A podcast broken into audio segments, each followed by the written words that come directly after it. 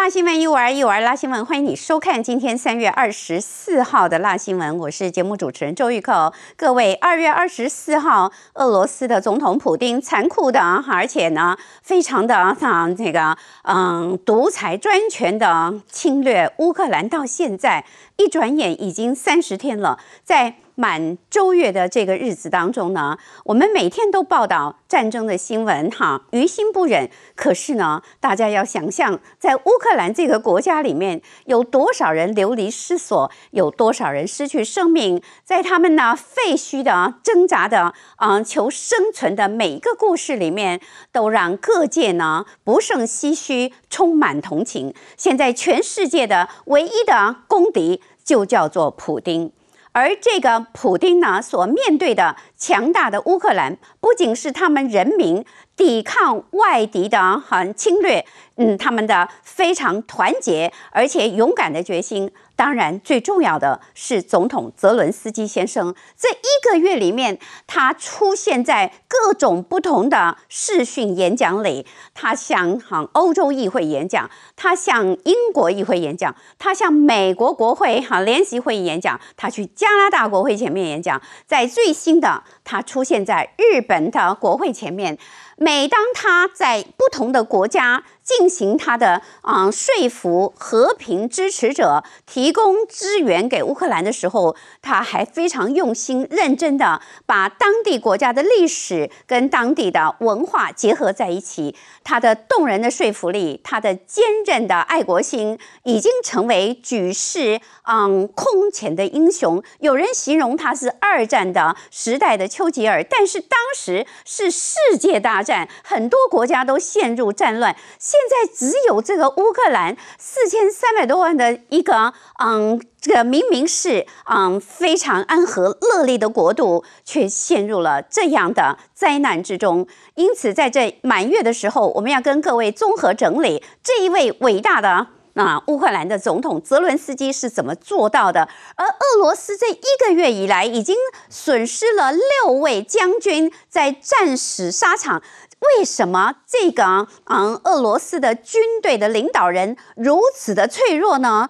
今天也跟各位进行深度的解析。此外呢，我们也看到了前苏联的一位军官，他在接受访问的时候，非常直接的说。两个礼拜之后呢，普丁呢的俄罗斯军队就会哈、要嗯束手啊来束白旗啊承认失败。为什么呢？其中有一个关键的原因，是因为台湾制造的 GPS 的收发器呢，它已经断货了。因为台湾加入了自由民主联盟的抵制俄罗斯的阵营当中，在。国内新闻方面呢，由于俄罗斯的嗯入侵乌克兰的战争，让很多人的真面目呢被大家呢哎是哈一览无遗。而其中这一位嘟嘟囔囔说不清楚，到现在都不知道他为什么要有投降说，之后恼羞成怒，又把所有的嗯批评他的人讲成塔利班的这一位国民党现任的副主席，到底在想什么？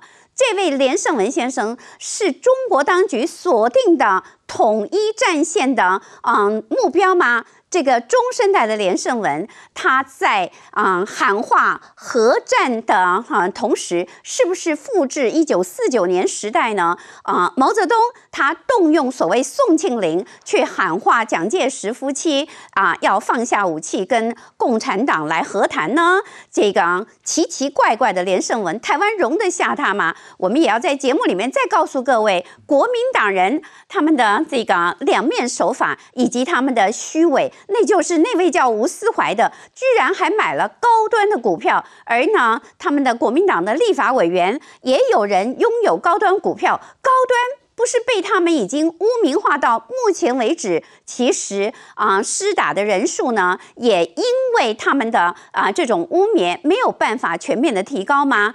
只要高端经过 WHO 的认证之后，这些人恐怕都要。面对他们要向历史道歉的事实吧。今天呢，请到的来宾，第一位为各位介绍的是资深媒体人陈东豪。各位大家好，好，谢谢。继续，我们为各位介绍的是哈，民进党的部分区立委林楚英。寇姐好，大家好，好，谢谢。今天节目里面，我们仍然要谈的是台中的巨蛋的迁移呢，啊、呃，幕后有哪些不可告人的秘辛啊、呃？请到的是民进党的台中市议员林德宇。寇姐好，大家好，好，欢迎你。接下来为各位请到的当然是军事问题专家于北辰将军。寇姐好，大家好，好，哎。最后呢，哈的国民党的代表为各位请到的是好久不见哈高雄市的啊市议员黄少廷。寇姐好，大家好。他们呢国民党高雄市议员到现在哈嗯要提名多少人呢？初选怎样？市长是谁？还不摸不着头绪，对不对？哈，来用 这个来自高雄 是政治评论家温朗东。寇姐好，大家好。好，我们来看乌克兰总统在一个月以前，二月二十三号。二零二二年的时候，大部分的人对乌克兰的印象是，美国说俄罗斯会攻打乌克兰，然后大家发现乌克兰有一位总统，他原来是喜剧演员出身，他的团队里面很多人是电视制作人，他的过去的施政满意度只有百分之二十五，如此而已。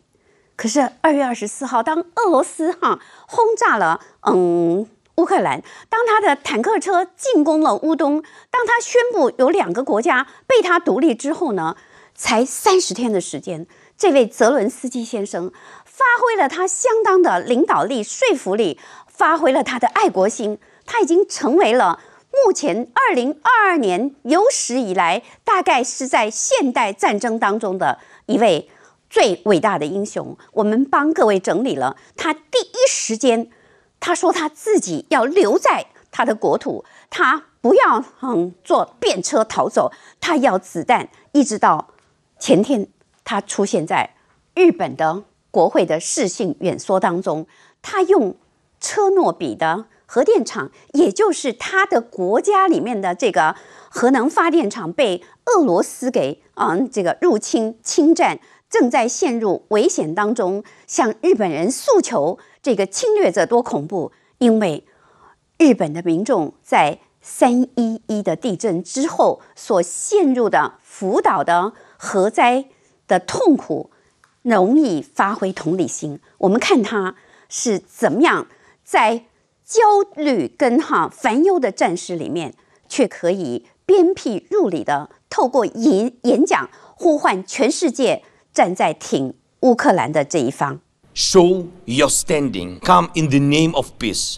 Come with Ukrainian symbols to support Ukraine, to support freedom, to support life. 其实自战事爆发以来，为了凝聚人心、鼓舞士气，对外求援，泽伦斯基是不断与各国连线进行视讯演说。We will not give up and we will not lose. We will fight till the end at sea, in the air. We will continue fighting for our land, whatever the cost. 对英国国会演说引起高度共鸣，因为泽伦斯基的这些演说就是出自于已故英国首相丘吉尔一九四零年对抗纳粹时发表的重磅演说。十六号，泽伦斯基对美国的演说也让全场起立鼓掌。The Ukrainian people are defending not only Ukraine, we are fighting for the values of Europe and the world. 十七号对德国演说时，泽伦斯基也再次援引历史，呼吁总理肖兹摧毁这道墙。Колишній актор, президент Сполучених Штатів Америки Рейган сказав одного разу в Берліні: "Руйнуйте цю стіну". Я хочу сказати тепер канцлеру Шольц: "Руйнуйте, дай Німеччині лідер, якого ви заслуговуєте і чим Ваши нащадки будут. We are fighting just for our land and for our freedom. Nobody is going to break us. We are strong. We are Ukrainians.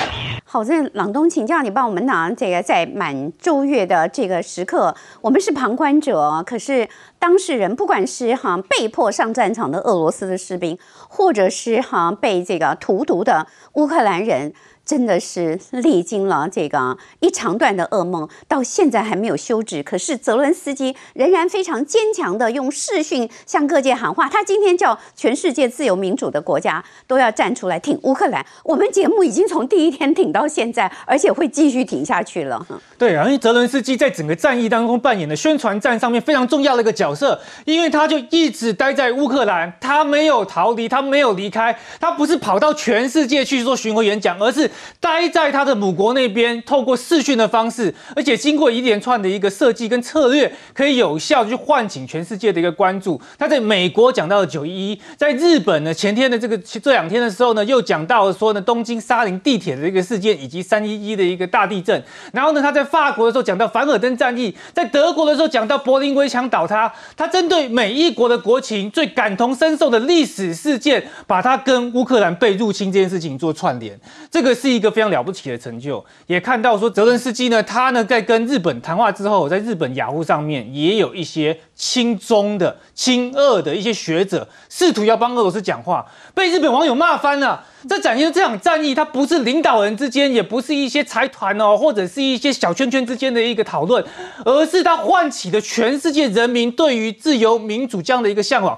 而为什么能做到这件事情？泽伦斯基他整个宣传上面的这样的一个效果，其实是唤起了一个普世上面的一个价值。这也包含是说了，目前乌克兰呢，他现在遇到了一个处境，在呢这个这个昨在昨天这个时候啊。是个 CNN 的招牌的一个记者啊，那他他曾经也是战地的这个记者，去访问了克里姆宫的一个代表，结果克里姆那个代表呢，这个当众呢就说谎，说了他没有轰炸任何一个平民啊，结果就直接呢就被呢 CNN 去呛，是说什么这个些事情连中国都不敢否认啊，结果你们俄罗斯还在这边否认。而且他也直接去逼问他说：“那如果你们觉得这你们讲的都是对的，那为什么你要把反对派的这个领袖纳瓦尼给他把他抓起来？过去还要去下毒，你现在还要被判判九年？过去的原因是什么？”讲到呢，俄罗斯克里姆宫的代表是哑口无言。那现在呢？哦，在呢这马里波这个地方还持续的面对一个什么样的一个状况？乌克兰十一岁的体操运动员因为俄里俄罗斯轰炸马里乌波尔而死亡。非常年轻的一个选手，然后呢，在呢这两天的消息也显现出，他现在大概有八到九成的这个设施被破坏，而且百分之四十是没办法重建。在推特上面有非常多当地的一个居民泼出了当地的一个景象，这个大楼就是被彻底的轰炸，而且有一张空拍的这个图片，非常的触目惊心。那它其实是一段影片，我们把截图给大家看。大家可以看到是说，基本上它整个城市已经基本上成为是完全的一个废墟。那为什么俄罗斯要针对哦马里乌波尔这个地方进行这么严厉的一个轰炸呢？现在呢，BBC BBC 上面有一篇非常精彩的这个文章，它整理的四大重点来跟大家解释。简单的说呢，马里乌波尔在这里，然后呢，这个南边的这个这个地方呢是呢俄军的这个重镇克里米亚这个地方呢，这个兵兵役如果要跟东部哦顿巴斯的兵会合。东边跟南边的战力要汇合，就必须要通过马里波，所以它在战略位置上面的话，这个地方一旦沦陷之后，在整个东南边都完全会被俄罗斯所控制。第二点是在经济层面上呢，它是大型钢铁厂的这个所在地，而且呢是整个亚速海地区呢最大这个港口，是在这个战略位置上面，经济上影响很大。第三个呢，跟第四个其实结合一起来讲，就是对俄罗斯来讲，它过去这部分有比较少数的哦，一些比较极端的种族主义者被俄罗斯污蔑成是说，哇，好像整个马里波全部都是纳粹，还干嘛？这个是俄罗斯的一种抹黑策略。那如果俄罗斯打下了马里多，他就可以说，哇，我们战胜纳粹了，用这个方式来去做俄罗斯它的那内部的这个宣传。第四个呢是说呢，在为什么要做这样的一个轰炸？他是宣示给乌克兰人看，说你看哦，你不投降，我就把你的城市炸到满目疮痍，炸成这个样子。这个是俄罗斯现在使用的非常恶质的一个手段。大家看到这个画面就知道，这完完全全就不是什么军人对军人的战斗，而是军人透过优势的武力对乌克兰平民进行无差别的一个屠杀。在这过程当中，大家看到说还是有一些有良心的人哦。过去哦，当初为什么普丁呢能够进入克里姆宫？很重要的一个恩人啊，这个丘拜斯，他现在辞掉呢在俄罗斯气候特使的一个职务，然后呢，而且呢，因为哦，普丁在乌克兰的这个战争而离开呢这个俄罗斯特使这个国家的这个位置，所以可以显见的是说，其实就连呢过去有在克里姆宫长期任。